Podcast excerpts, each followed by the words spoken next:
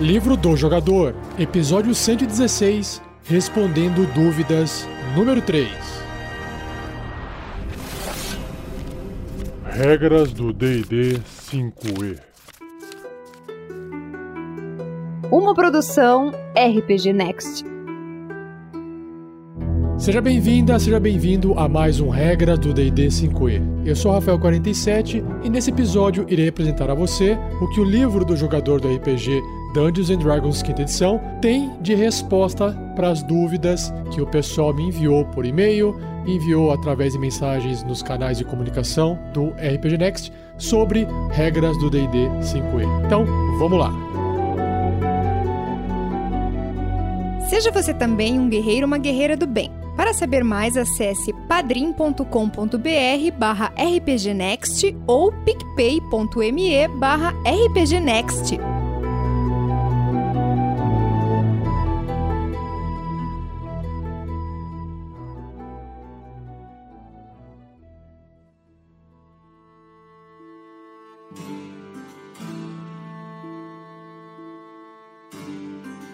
A primeira mensagem enviada foi de Kelton Pereira. Ele escreveu assim: Olá, Rafael47, me chamo Kelton Pereira, sou de Itabira, Minas Gerais, terra do poeta Carlos Drummond de Andrade.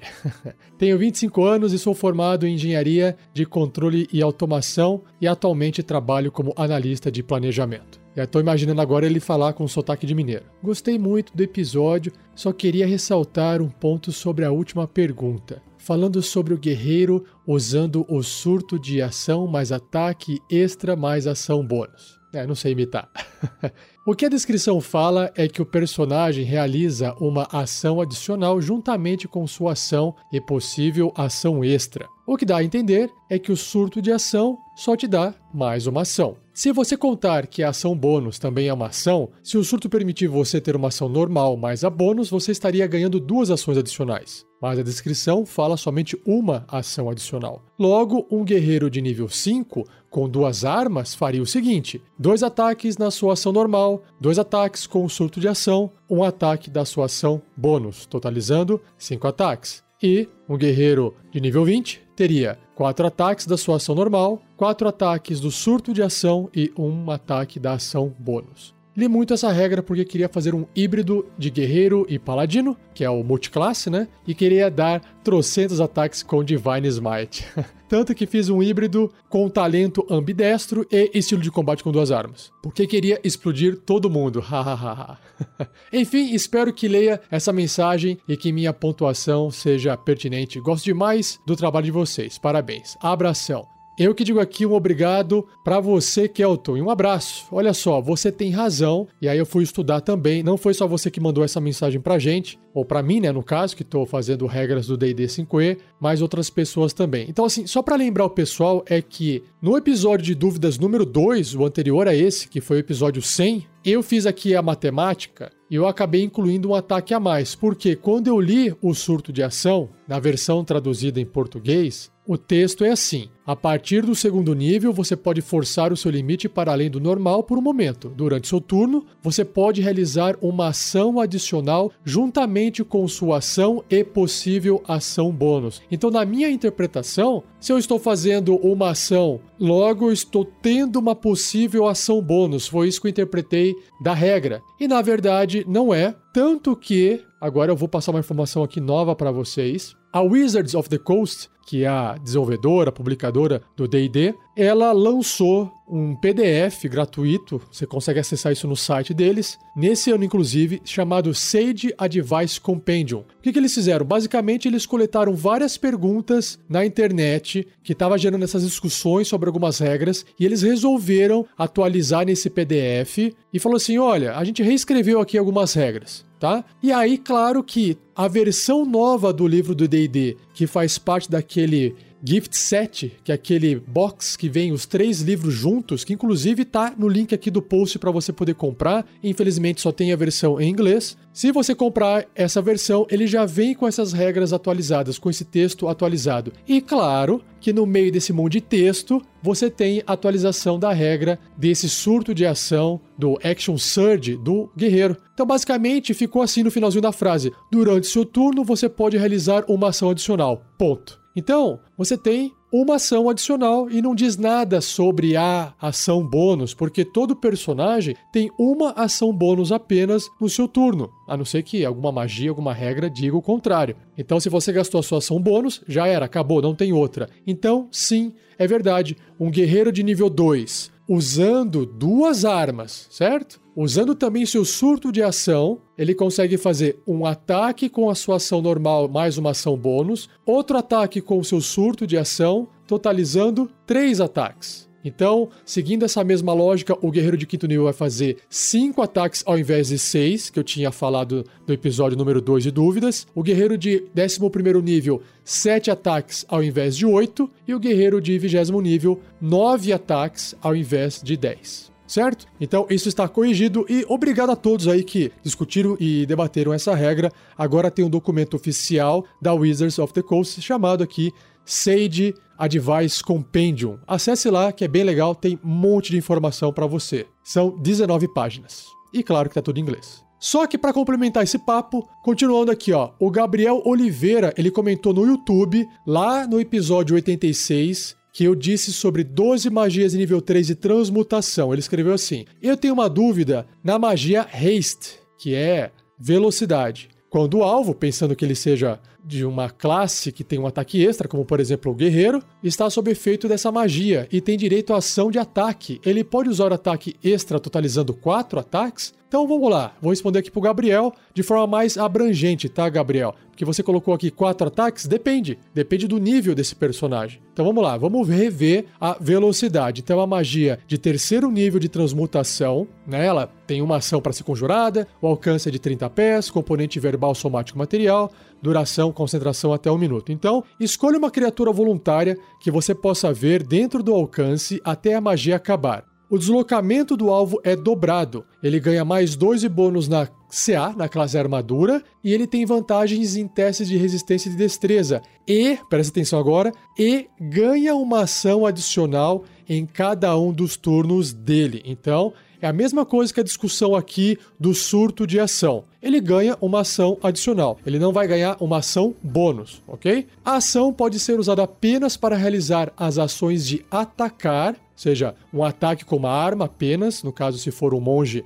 a arma que é a mão, os pés, é considerada também uma arma, porque é um ataque especial do monge. Você pode usar essa ação para fazer disparada, desengajar, esconder ou usar um objeto. Beleza. Aí, quando a magia acabar aqui, o alvo não poderá se mover ou realizar ações até depois do seu próximo turno, à medida que uma onda de letargia toma conta dele. Ele fica cansadão e por um turno ele fica lá parado sem conseguir fazer nada. Beleza. Então, usando essa magia no mesmo exemplo do guerreiro, vamos pegá-la de novo, aquele guerreiro usando duas armas, ok? Então, no nível 2, ele está saindo lá dos seus três ataques, ou seja, uma ação normal para fazer um ataque, mais a sua ação bônus. Aí ele faz dois ataques. Aí ele gasta o surto de ação. Aí o que, que ele faz? Mais um ataque. Aí ele tem uma ação extra. E aí ele faz mais um ataque acabou. Então ele faz quatro ataques, ou seja, aquele mesmo guerreiro de nível 2 com duas armas do exemplo que eu citei agora há pouco, ao invés de três ataques, ele vai fazer quatro. Só que o que, que acontece aqui? Quando ele está no quinto nível, a descrição dele sobre o ataque extra do guerreiro significa que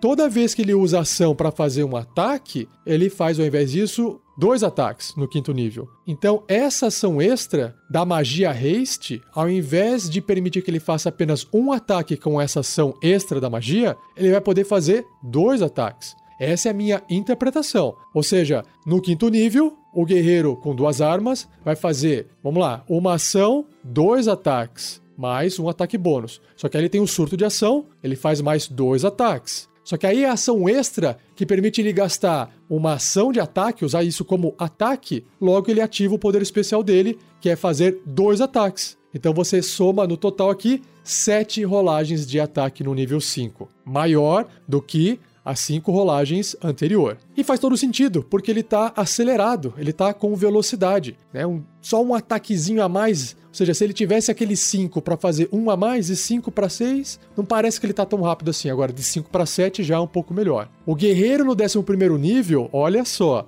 ao invés de ele fazer 7 ataques com duas armas, lembrando, ele vai fazer 10 Porque o guerreiro no nível 11, quando ele faz uma ação de ataque, ele pode fazer três ataques, certo? E por fim, um guerreiro de vigésimo nível, ele vai fazer, ao invés de 9 ataques com duas armas, ele vai poder fazer 13 rolagens de ataque com a magia haste, com a magia velocidade. E aí ele vai parecer um furacão de espada girando.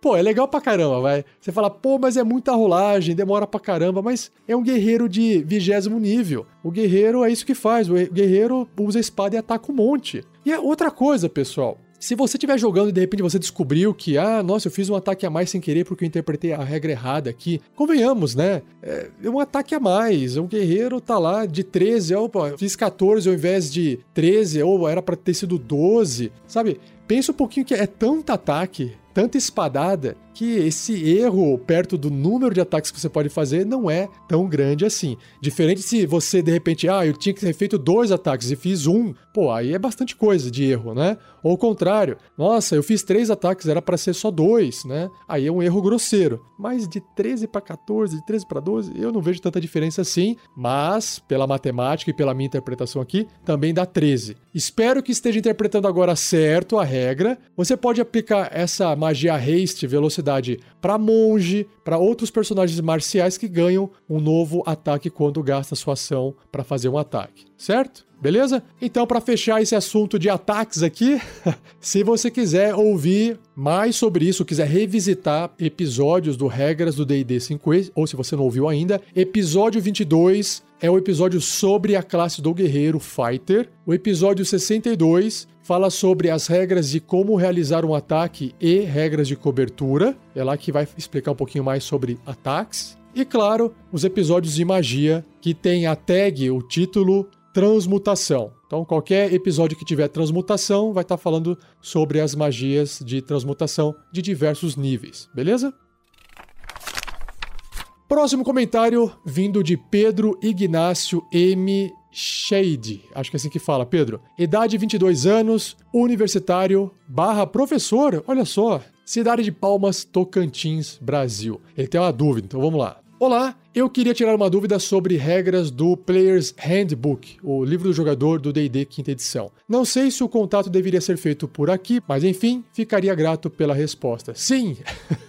tá certo, Pedro. Então vamos lá, a pergunta dele é: em relação à classe monge, a partir do quinto nível, eu recebo ataque extra. Ai, mais uma mensagem de ataque extra. E a habilidade rajada de golpes, que é o Flurry of Blows, né, em inglês, é ativada quando eu realizo uma ação de ataque no meu turno. Então, seria possível realizar seis ataques, considerando o uso da rajada de golpes para cada ataque normal? Então vamos lá, vamos revisitar essas regras, né? De novo, ó, rajada de golpes, o Flurry of Blows, uma habilidade especial do monge, que ele adquire no segundo nível, diz o seguinte: Imediatamente após você realizar a ação de ataque no seu turno, você pode gastar um ponto de Ki para realizar dois golpes desarmados com uma ação bônus. E o ataque extra, a partir do quinto nível, que o monge pode ter, você pode atacar duas vezes ao invés de uma, sempre que você realizar a ação de ataque no seu turno. Então vamos lá. Lembrando, ataque extra se aplica à ação do personagem. E ação bônus é outro tipo de ação, que se chama ação bônus. Todo personagem tem apenas uma ação bônus.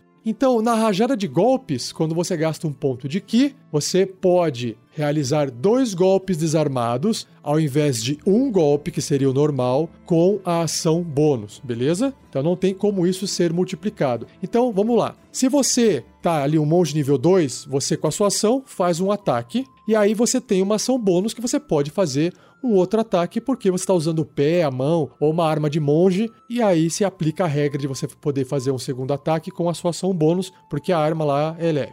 Beleza. Só que se você gastar um ponto de Ki, e como você acabou de gastar essa ação bônus, ou você ainda está gastando essa ação bônus, você pode fazer mais um golpe desarmado, ok? Beleza. Agora, com ataque extra, no quinto nível, você pode fazer mais um ataque, e acabou. Não tem mais uma ação bônus. Ou seja, a resposta aqui para o Pedro é não. Você não pode realizar seis ataques. A resposta é quatro ataques no quinto nível do monge. E claro que você pega essa interpretação da regra e aplica para os outros níveis quando ele tiver mais ataques. Beleza? E aí o Pedro continua aqui com mais uma pergunta. Outra dúvida: eu posso ou poderia atordoar o inimigo e logo após derrubá-lo, deixando nessas duas condições em uma mesma rodada? Porque o monge também tem um ataque especial que ele pode gastar lá um ponto de ki e pode atordoar o inimigo. E a resposta, Pedro, é não. Se você ler a regra novamente, ele fala: olha, você pode atordoar o inimigo, e é isso, porque atordoar o inimigo é ele está meio tonto, ele não está inconsciente ou ele não está caído no chão. É outra condição. Então é o seguinte: se você atordoou seu inimigo com esse seu ataque e você quiser derrubá-lo no chão, você vai ter que usar uma outra ação. Então você poderia, por exemplo, usar a sua ação extra se você tivesse com a magia haste, a magia velocidade, e aí sim você poderia fazer essa ação extra que você ganhou da magia e fazer um ataque especial, né? Que é o encontrão em uma criatura. E esse encontrão você pode escolher ou derrubar a criatura ou empurrar. Essa seria a única forma de você conseguir fazer isso no seu turno, senão você teria que esperar passar. Só que aí provavelmente a hora que passa a criatura não vai estar mais atordoada e aí você vai querer derrubar ela, né? Não faz muito sentido. Ou você pode combinar com outro amigo seu ali, jogador. Você fala, meu, faz o seguinte, ó, na sua vez, é, derruba ele, que depois eu vou bater nele no chão e atordoar. Ou o contrário, ó, eu vou bater ele aqui primeiro, vou atordoar ele e depois você tenta derrubar. Agora, qual que você faz primeiro? Atordoa primeiro ou você derruba primeiro? Depende. Por exemplo, se você quiser atordoar primeiro, você vai ter que acertar o inimigo em pé, né? O inimigo que está pronto ali para o combate. Só que se ele ficar atordoado, derrubar ele vai ser automático. Só que vai exigir uma ação. Por quê? Porque atordoada a criatura falha imediatamente, né, automaticamente nos testes de resistência de força ou destreza. Então é aquela coisa, fica muito mais fácil você fazer alguma coisa com a criatura atordoada. Agora, se você resolve derrubar ela primeiro, ela também vai tentar resistir ser derrubada. Uma vez que você derrubou ela, ela vai estar no chão, ela vai estar caída. Qualquer ataque que você fizer, se você tiver adjacente a ela, né, um metro e meio, um quadradinho ali do lado, você faz com vantagem. E aí é mais fácil acertar a criatura para poder atordoar, entendeu? Então depende da estratégia. E se vocês quiserem ouvir mais sobre essa discussão sobre o monge, ouvir um episódio sobre o monge, sobre toda a classe do monge, acesse Regras do D&D 5e, episódio 23. Beleza? Então, grato também aí pela atenção, Pedro. Pedro Shade, acho que assim que fala. Obrigado pela sua pergunta, obrigado por ajudar a gente a criar conteúdo aqui para vocês, beleza? Valeu e um abraço. Próxima mensagem é de Gabriel Modolo. Ele escreveu assim: Bom dia, boa tarde, boa noite. Fala aí, Gabriel, beleza? Como vai, mestre? Tudo certo? Minha dúvida é a seguinte: como funciona usar duas magias no mesmo turno? Por exemplo, eu posso usar minha ação para conjurar bola de fogo e minha ação bônus para conjurar passo nebuloso? Caso não possa fazer isso, eu realmente acho meio injusto, pois em classes físicas ou de artes marciais, né? Tem ataque extra e muitas vezes podem atacar múltiplas vezes, enquanto classes mágicas têm apenas a ação para conjurar apenas uma magia. Muito obrigado pelo esclarecimento e pela atenção, mestre. Eu acho incrível os podcasts de vocês e escuto sempre, enquanto dirijo, enquanto trabalho, a todo momento que posso. Um grande abraço. Valeu, Gabriel. Então vamos lá para sua resposta. Olha só, vamos pensar o seguinte aqui, ó. Bom, é difícil você querer comparar um guerreiro que tá fazendo lá 16 ataques, igual eu expliquei ali, com a magia velocidade, com duas armas no nível 20, e um mago que pode fazer cair uma chuva de meteoro em cima de alguém. Então, são coisas diferentes. Por mais que um guerreiro possa fatiar alguém dando múltiplos ataques, se você olhar de longe,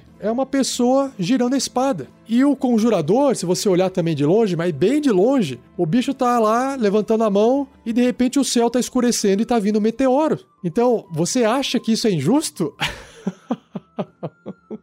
é que eu acho que você tá pensando só em magias de nível baixo. Então você tem que comparar quando o nível dos personagens vai subindo. Um guerreiro vai fazer 16 ataques, quando um mago tiver no nível 20, fazendo o céu pegar fogo, cara. Então, mas vamos lá, deixa eu pegar as regras aqui, ó. Se vocês irem lá no livro do jogador, vai ter uma explicação na parte de magias sobre a ação bônus. E tá escrito o seguinte, ó: uma magia conjurada com uma ação bônus é especialmente veloz. Você deve usar uma ação bônus no seu turno para conjurar a magia, presumindo que já não tenha feito o uso da ação bônus nesse turno. Claro, porque você só pode usar uma vez a ação bônus. Você não pode conjurar outra magia durante o mesmo turno, exceto se for um truque que tenha tempo de conjuração de uma ação. E é aqui que a regra limita o que você falou, Gabriel. Ou seja, o passo nebuloso é uma magia que sim você usa uma ação bônus. Só que se você já fez essa magia com uma ação bônus, você não conseguiria fazer bola de fogo, porque a bola de fogo usa uma ação e não uma ação bônus. Não pode. E por que que não pode? Pensa o seguinte: vamos supor que você pudesse fazer uma magia de uma ação. Então, ah, eu fiz aqui o passo nebuloso e agora vou fazer uma muralha prismática de nível 9, que é a magia que consome uma ação. Ah, agora eu vou fazer uma magia de Wish, que é desejo, de nível 9, que também consome uma ação. E agora vamos pegar quais são as magias aqui que gastam uma ação bônus. A magia mais forte que usa uma ação bônus é a palavra divina, que é uma magia de clérigo de nível 7. Então, se eu pudesse fazer uma magia de ação bônus, como um clérigo, fazer palavra divina de nível 7 e depois fazer uma magia de wish nível 9 com uma ação, perceba o quão poderoso é isso é muito forte. Então, eu não considero injusto. O que eu acho ruim, na verdade, é que você tem que ficar lembrando disso, porque não é intuitivo. Você fala assim: bom, se eu tenho uma ação e posso fazer uma magia que consome uma ação,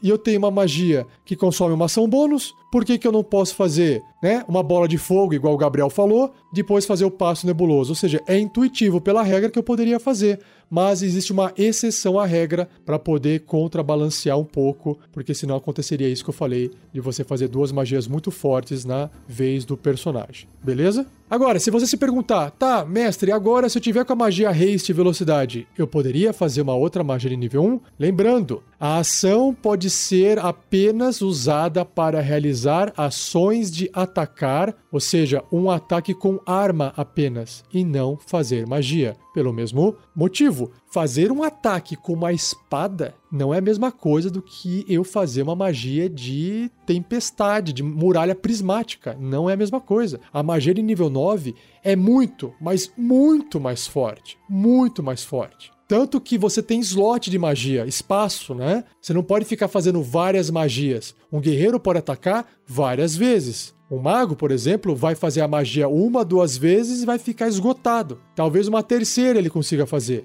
E acabou. Ele vai ter que dormir para poder depois no outro dia fazer magia novamente. Enquanto um guerreiro pode ficar ali atacando, atacando o dia inteiro sem cansar. Para você ter noção do poder que é conseguir fazer magia, beleza? Bom, se você quiser conhecer mais sobre, né, ouvir mais sobre magias, acesse o episódio 65 do Regras do D&D 5e, que tem o título de Tudo sobre Magia, lá do livro do jogador, beleza? Valeu, Gabriel, um abraço, cara!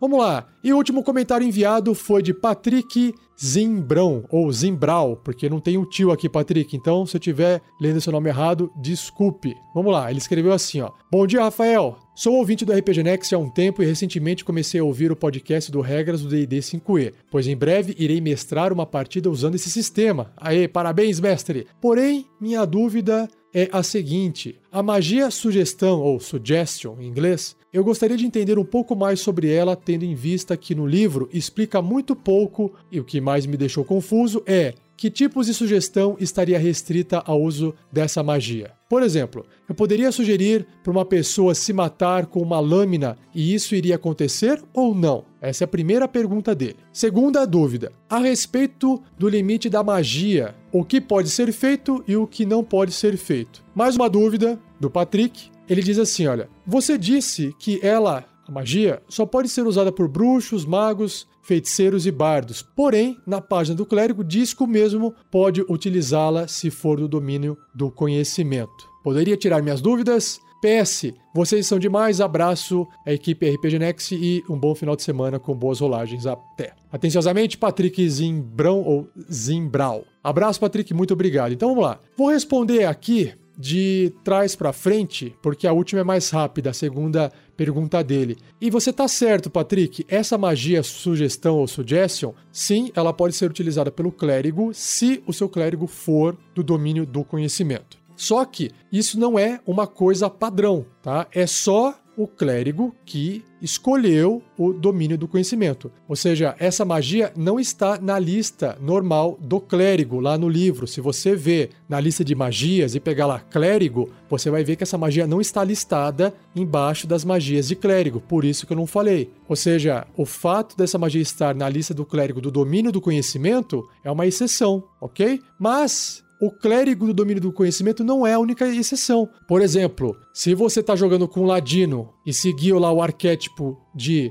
trapaceiro arcano, ele também pode fazer essa magia. Se você está jogando com o guerreiro e escolheu lá o arquétipo de Eldritch Knight, que é o cavaleiro arcano, se não me engano, em português, ele também pode fazer essa magia, tá? Então, eu acabei deixando de fora essas subclasses, vamos chamar assim, beleza? E agora, para responder a primeira pergunta que o Patrick fez sobre não ficou claro como é que eu posso usar magia e, sei lá, eu poderia sugerir para uma pessoa se matar com uma lâmina, isso iria acontecer ou não. Vamos ler a magia de novo aqui, o texto da magia, ó. Você sugere um curso de atividade limitado a uma ou duas sentenças. O que é uma sentença? Sei lá, uma frase, duas frases e, magicamente, influencia uma criatura que você possa ver dentro do alcance da magia, que é 30 pés, 9 metros, e que possa ouvir e compreender você. Criaturas que não podem ser enfeitiçadas são imunes a esse efeito. A sugestão deve ser formulada de modo que o curso da ação soe razoável. Tipo, oi fulano, você poderia lá na cozinha pegar um copo de água para mim? E você tira a pessoa da sala, porque de repente você quer armar algum esquema ali e a pessoa simplesmente sai. Ou seja, é uma ação razoável, não vai acontecer nada demais com ela. E aí a magia continua aqui, ó. Dizer para a criatura se esfaquear, se arremessar em uma lança, tocar fogo em si mesma ou fazer algum outro ato obviamente nocivo anulará o efeito da magia. Então tá bem claro aqui, viu, Patrick? Não tem como se confundir com isso. Pensa assim, ó. Se eu falar uma coisa para você que não soa razoável, a magia não vai funcionar. Agora, ô oh, Patrick, você pode agachar e fazer 10 flexões? Você fala, ah, sou razoável, eu posso fazer isso. Isso não vai causar nada de mal para mim. Beleza, eu agacho e começo a fazer 10 flexões. Agora, se você faz sugestão, tem uma pessoa numa cadeira de roda, você fala, oh, você poderia pular. Ela não consegue pular, ela tá numa cadeira de roda, ou seja, não soa razoável esse pedido. A magia não vai fazer ela pular, ela não tem condições de pular. Entendeu? Então, essa é uma discussão que o mestre vai ter que decidir. Ele decide se aquilo lá vai ser razoável ou não, mas o jogador também tem que pedir algo que soe razoável, tá? Pode sim gerar uma situação ali, uma confusão, uma discussão, é normal porque é subjetivo e faz parte do jogo, beleza? Olha só, só para finalizar aqui a descrição da magia, ó. O alvo, então, depois que recebe a sugestão, ele realiza um teste, né? Tem que fazer um teste de resistência e sabedoria, vai tentar resistir à magia com a mente dele. Se falhar na resistência, ele seguirá o curso de ação que você descreveu com aquelas duas ou uma sentença, da melhor forma possível. O curso de ação sugerido pode continuar por toda a duração, que é até 8 horas a magia. Do tipo, cara, vira e sai correndo, vai embora, corre o máximo possível. Ele vai correr, só que ele vai cansar, e aí ele vai parar, e aí a hora que tiver cansado de parar, acabou o que ele deveria ter feito, e aí a magia também vai acabar, certo? Continuando. A magia termina quando o alvo completar o que lhe foi dito para que fizesse, ou nesse caso ele, sei lá, termina antes porque ele não consegue mais executar. Você pode também especificar condições que irão ativar uma atividade especial pela duração. Por exemplo, você poderia sugerir a um cavaleiro que entregasse seu cavalo de guerra ao primeiro mendigo que ele encontrar. Aí, que trollagem. Ou seja, ele vai perder o cavalo.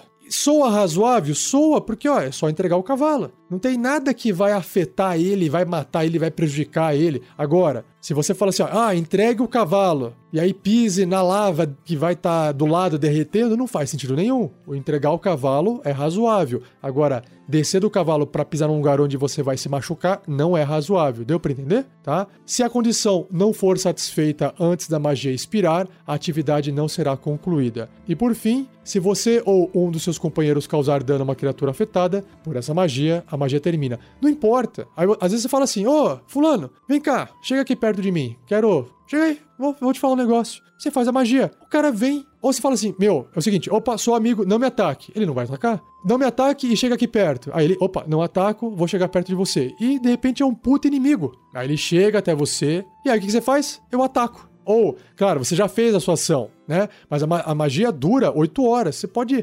Galera, é o seguinte, ó. Vou montar a cena aqui de novo, ó. Vocês, ó, a magia de sugestão é de nível 2, ok? Então, para ser de nível 2, você não tá tão fraquinho assim. Então vamos pegar lá o aventura Storm King's Thunder, beleza? Vamos supor que o, sei lá, o Grandorf, que é o clérigo, fez essa magia de nível 2 no Zéfiros, que é o gigante lá da torre voadora. E aí ele falou assim: Ei, Zéfiros, é, desça, vem aqui perto de nós e que a gente quer dar uma olhada em você mais perto. E ele faz a magia, o Zéfiros falha no teste de resistência e sabedoria, e aí o Zéfiros, que é o gigante da nuvem, super poderoso, vai chegar perto do Grandorf. E aí a condição foi cumprida. Claro que você tem que adicionar o seguinte: olha, chega aqui perto e fica parado aqui é, na nossa frente até eu dar uma segunda ordem. Aí ele chega perto e fica parado até receber segunda ordem, beleza. Enquanto isso, os outros aventureiros estão cercando os Zéfiros, o gigante. Aí o sei lá, o Gandalf pode estar tá falando assim, ô, galera, isso, dá a volta. Não, mais pra cá, isso, mais pra cá. Olha, tá todo mundo flanqueando, todo mundo flanqueando, beleza? Então vamos lá, vamos atacar. Aí o mestre fala, rola iniciativa. O Zéfiros também vai rolar iniciativa. Só que o Zéfiros, a princípio, não vai poder agir porque ele tá sob efeito da sugestão. E aí, a primeira criatura que fizer o ataque, a magia acaba. Mas aí, todo mundo já tá preparado, já tá todo mundo ali flanqueando. Talvez não seja uma boa ideia porque a criatura pode de repente ter um ataque em área que vai arrebentar todo mundo. Talvez seja até pior ainda fazer isso. Mas é para isso que essa magia serve. Ela, ela tem que ser usada de forma estratégica. Acho que ficou bem respondido agora as formas que você poderia usar essa magia. Ficou, Patrick? Galera, se não ficou, pode escrever mais aí ou deixem as suas sugestões, deixem as suas ideias aí pro Patrick de como usar essa magia de forma legal. Escrevam aí no post, no YouTube, onde você estiver ouvindo esse episódio, beleza? E se você quiser conhecer mais sobre magias de encantamento, porque magias de encantamento têm esse poder de mexer com a mente das criaturas e de ter interpretações subjetivas, nem toda magia envolve cálculo, matemática, uma rolagem de dado, um dano. Então, acesse aí regras do D&D 5e e digita encantamento. Você vai encontrar vários episódios que já foram gravados de todas as magias do livro do jogador com todas as magias de encantamento. Beleza?